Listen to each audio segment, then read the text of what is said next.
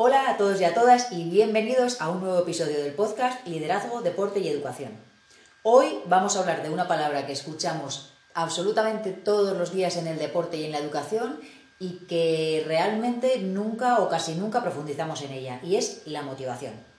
Me presento brevemente como cada día. Soy Esther, apasionada de la educación y del deporte y desde hace unos años consciente de la tremenda influencia que tiene en ambos campos el desarrollo personal. En mi labor como entrenadora y como docente aprendo cosas nuevas cada día y mi ilusión es compartirlas con vosotros para que entre todos creemos una sociedad más humana, para que ayudemos a las personas a las que tenemos la gran suerte de liderar a ver en ellos mismos lo que aún no son capaces de ver, a generar la confianza necesaria para que se atrevan a convertirse en su mejor versión, a dejar de lado el pasado, la culpa, el miedo y el victimismo para abrir paso a la ilusión, el deseo y el optimismo, en la escuela, en el deporte y en definitiva en la vida dotándolos, por supuesto, de herramientas para ello. Este podcast está orientado a profesores y entrenadores, aunque es verdad que cualquiera puede aplicarlo a su propia vida y con las personas con las que vive, trabaja o se relaciona de alguna manera. Si quieres encontrar reflexiones y herramientas prácticas para ser mejor líder, este es tu sitio. Y sin más preámbulos, vamos con el tema de hoy. Lo que he dicho antes, lo que os he comentado de la motivación. Y realmente eh, quería preguntarte, ¿qué entiendes por motivación? ¿Cómo la trabajas? Porque es algo, es un concepto que, como he comentado anteriormente, está en boca de todos, pero parece ser que tiene que, tiene que generarse sola, que no hacemos, no, no realizamos acciones para mejorar esa motivación. Bueno, vamos a empezar definiendo un poco qué es la motivación. Y la motivación a mí me gusta definirla sencillamente como el motivo que te lleva a la acción.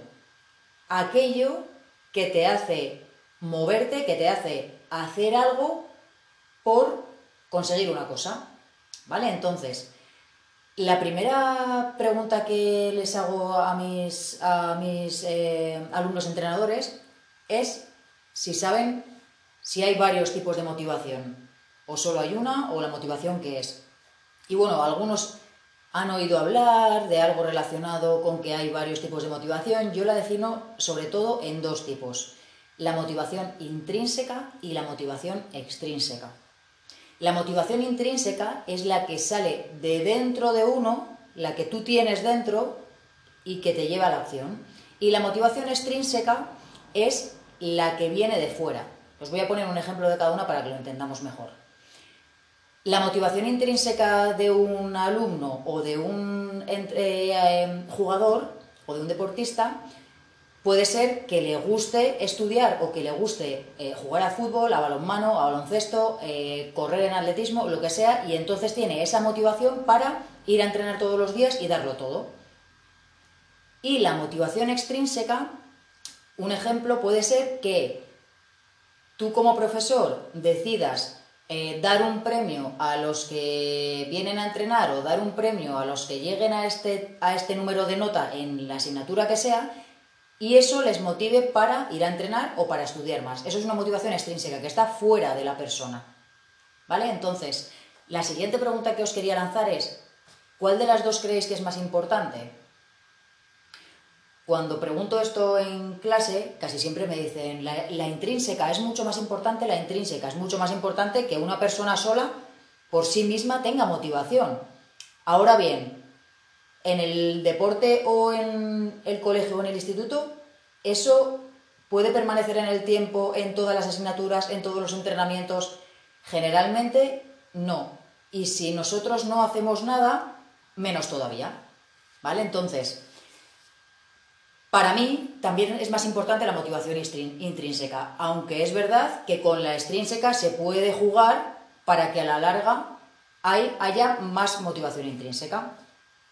¿Y por qué es importante en el deporte base o en, en el colegio o en el instituto?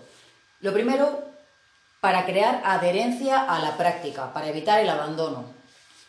En el caso del colegio, para que los niños vayan con ganas al colegio, es básico. Y lo segundo es necesaria para la persistencia, para la calidad y la intensidad de las sesiones de entrenamiento o clase necesarias para conseguir rendimiento.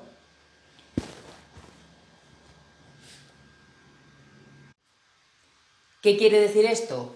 que tanto en el campo de entrenamiento como en el aula necesitamos la motivación para que los niños o los adolescentes persistan, hagan unos entrenamientos de calidad o estén en clase atentos o su, su estancia sea de calidad y en el caso del deporte que la intensidad sea la mejor que pueden dar cada día.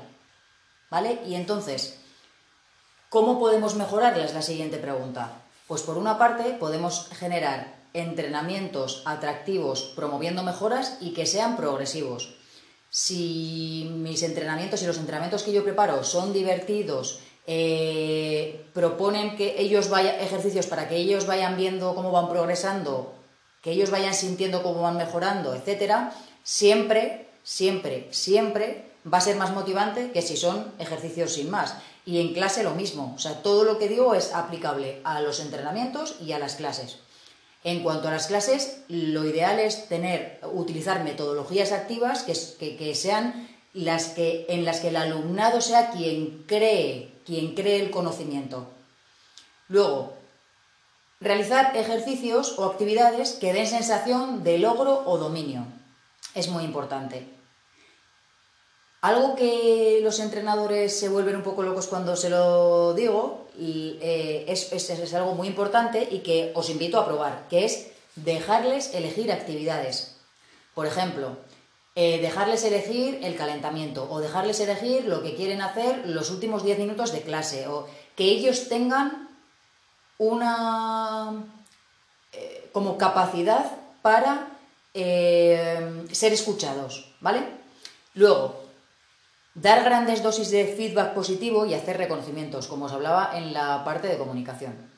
Evaluar y mostrar los avances y los puntos a mejorar, ayudándoles a crear un plan de mejora. ¿Cómo sería si tú cuando eras jugador o cuando eras niño en el colegio o en el instituto, alguien, algún profesor o algún entrenador, te hubiera ayudado a evaluar tus competencias como deportista o como estudiante o eh, de tu vida en general y hubieras visto los avances que habías hecho desde hace unos años y los puntos de, mejora que, tenías que tener o que querías hacer y te ayudara a crear un plan. Es que sería la caña, o sea, sería la caña que alguien nos parara y nos dijera, venga, vamos a ver en qué punto estás hoy. De la persona en la que te quieres convertir, del deportista en el que te quieres convertir este año. Y vamos a ver qué avances respecto a años anteriores has realizado y qué puntos te gustaría mejorar de esto que hemos evaluado y te ayudar a crear un plan. Es que es eso nos genera motivación intrínseca sí o sí. Luego, tomar decisiones en grupo, co-crear las normas y los valores, por ejemplo, como os contaba en el último episodio, al principio de la temporada o del curso. Otra forma de mejorarla es ver los errores como parte de aprendizaje, como os decía en la, en la charla del poder del todavía. Otra forma de mejorarla es tener una comunicación asertiva y empática. Otra forma de mejorarla es ayudar a cada uno a desarrollar sus habilidades y guiarlos para desarrollarlas. O perdón, a descubrir sus habilidades y, guiarlos para desarrollarlas. Estas son algunas de las formas que se me ocurren para que podáis mejorar esa motivación. Y luego hay estudios que, dicen que puede señalar la relación entre la edad y los diferentes tipos de motivación. Nos habla que desde los 8 a los 11 años las motivaciones están más orientadas hacia la mejora y la aprobación social. Luego de los 11 a los 13 años, fundamentalmente se orienta a la competición. Y de los 13 a los 17 años se orienta a la competición y a la mejora personal. ¿Qué ocurre? Que esto no son departamentos estancos, es decir, tú puedes tener un niño de, 11 años o una niña de 11 años que realmente le motive mucho eh, la mejora personal, o puedes tener a un niño o a un chaval de 15 años que necesite la aprobación social, o sea, que su, su, motivación esté basada en la aprobación social. Entonces, lo importante, que siempre digo en todos los capítulos, lo importante es conocer a cada uno de los niños. Y una pregunta muy importante es, ¿y tus niños sabes por qué se apuntan a tu deporte? Es una, o sea, os podéis encontrar eh, un conocimiento tremendo de ellos si el primer día, los primeros días, le preguntáis, oye, ¿qué es lo que te hace apuntarte a fútbol o, qué, o a balonmano o a baloncesto? ¿Qué es lo que te gusta? Siempre pongo el ejemplo de fútbol porque he dado muchos más cursos de fútbol y de balonmano que de otros deportes, ¿vale? Pero vale para cualquier deporte, sea individual, sea colectivo o en clase, ¿qué es lo que más te gusta? ¿Qué ¿Cuáles son las asignaturas que más te gustan? ¿Qué te gustaría ser de mayor? Eh, lo que sea, preguntas que les conecten con lo que les apasiona, con lo que les motiva para que tú lo conozcas. ¿Por qué? Porque desde ese conocimiento es mucho más fácil que tú puedas generar y ayudar a esa motivación intrínseca, además de trabajar la extrínseca. Y luego, eh, realmente quería comentaros un poco por qué abandonan el deporte los, los niños que algunas de las cosas también se pueden aplicar a por qué los niños fracasan en el colegio o abandonan los estudios. Uno de los motivos es que fracasan en el aprendizaje de nuevas destrezas, que ellos se sienten torpes o ellos sienten que no son capaces de hacerlo y nadie está ahí para graduarles el, el contenido o lo que están aprendiendo, para que ellos puedan aprenderlo. Entonces, sienten que, pues, que han fracasado y les, les ayuda a que el año que viene en el colegio tienen que seguir yendo, pero si mostraban una atención 100, pues esa atención va a ir bajando conforme se sientan más incompetentes. Y en el deporte, pues el año que viene quizás no se apunten al deporte. ¿Vale? Luego, otra causa de abandono son los entrenamientos o las clases aburridas. Eso solamente tenéis que imaginaros a vosotros de niños y ver si todas estas cosas que os voy a comentar os harían abandonar el deporte o dejar de atender en clase y ser más gamberros. La tercera es la falta, la falta de afiliación, de pertenencia al grupo. Si yo no siento que pertenezco a esto, ¿yo qué pinto aquí? Me da igual, me voy. No quiero estar en un sitio donde mm, les da igual quién soy, cómo soy, cómo me siento, les doy igual. La cuarta es ausencia de emoción o entusiasmo, propia o en el grupo, y ambas las podemos trabajar como, como os he comentado anteriormente. Ausencia de ejercicio y forma física. Si yo voy a un deporte y no he, ido, no he hecho deporte nunca antes y veo que no llego y que nadie se preocupa, o sea, que yo me asfixio y los demás siguen corriendo y que nadie se preocupa porque yo mejore, o si yo voy a clase y no entiendo algo y nadie se preocupa porque yo lo entienda y mejore, pues me va a hacer no querer seguir ahí. La siguiente es que haya una falta de desafío o se sienta derrota, que no tengamos ningún objetivo. Imaginaros la diferencia que, que causaría el hacer a principio de curso un ejercicio donde cada uno, a principio de curso o a principio de, temporada, donde cada uno pusiera los objetivos que, que, quisiera conseguir este año. Tanto, por ejemplo, podrían ser individuales de equipo, solo individuales, en general, como en los de equipo hacerlos en conjunto, lo que sea, cada uno os podéis inventar la forma que sea y probarla. Yo siempre le digo a la gente, no te creas nada de lo que te digo, pruébalo Imaginaros la diferencia que eso crearía en la motivación de los niños. Si, si yo tengo un desafío que es conseguir los objetivos que me he marcado, voy a ser más capaz de superar los, las derrotas momentáneas hasta llegar ahí. ¿Por qué? Porque tengo una idea clara de dónde quiero llegar. Otra razón puede ser el estrés competitivo o el estrés de los exámenes o el estrés de que la profesora o el profesor me manda leer en alto en clase, pero no se preocupa de que lea bien o de cómo de confiado me siento yo a la hora de leer y entonces lo paso fatal. Pues lo único que voy a querer es no, mm, que no llegue esa clase. O que llega el partido y, o la competición del deporte que sea y hay un estrés, se genera un estrés brutal que puede ser que me lo genere yo por dentro, pero el entrenador no se ha dado cuenta y entonces fallo, fallo, fallo y, como una vez eh, escuché a un entrenador que es, es que hay jugadores de entrenamientos y hay jugadores de partidos. Yo no creo que haya jugadores de entrenamientos y jugadores de partidos. Yo creo que hay jugadores que tienen confianza y jugadores que no tienen confianza. Y eso va a hacer que tú seas o que tú puedas dar lo máximo en el entrenamiento y que tú puedas dar lo máximo en el partido también.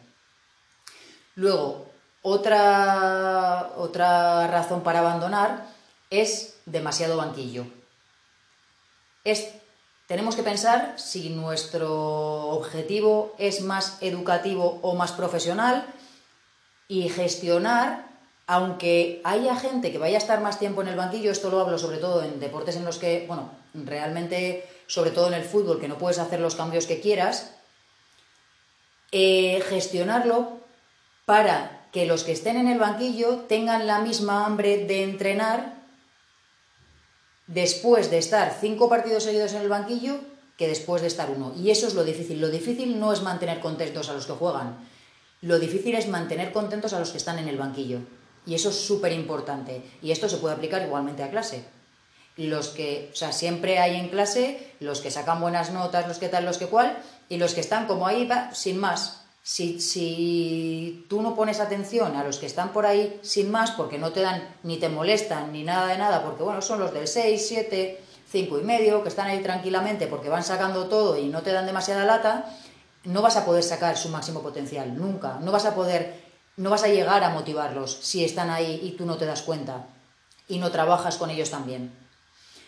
El siguiente motivo posible para abandonar es que haya un conflicto con otras actividades. O sea, que por ejemplo, imaginaros que este, eh, aquí podemos trabajar mucho la motivación para que elijan nuestra actividad en vez de la otra. Imaginaros que a un niño le gusta mucho el balonmano y le gusta mucho el ajedrez, pero le coinciden los dos mismos días a la misma hora las clases de ajedrez y el entrenamiento de balonmano. Pues el niño va a querer ir posiblemente a donde mejor se sienta y esa es nuestra labor.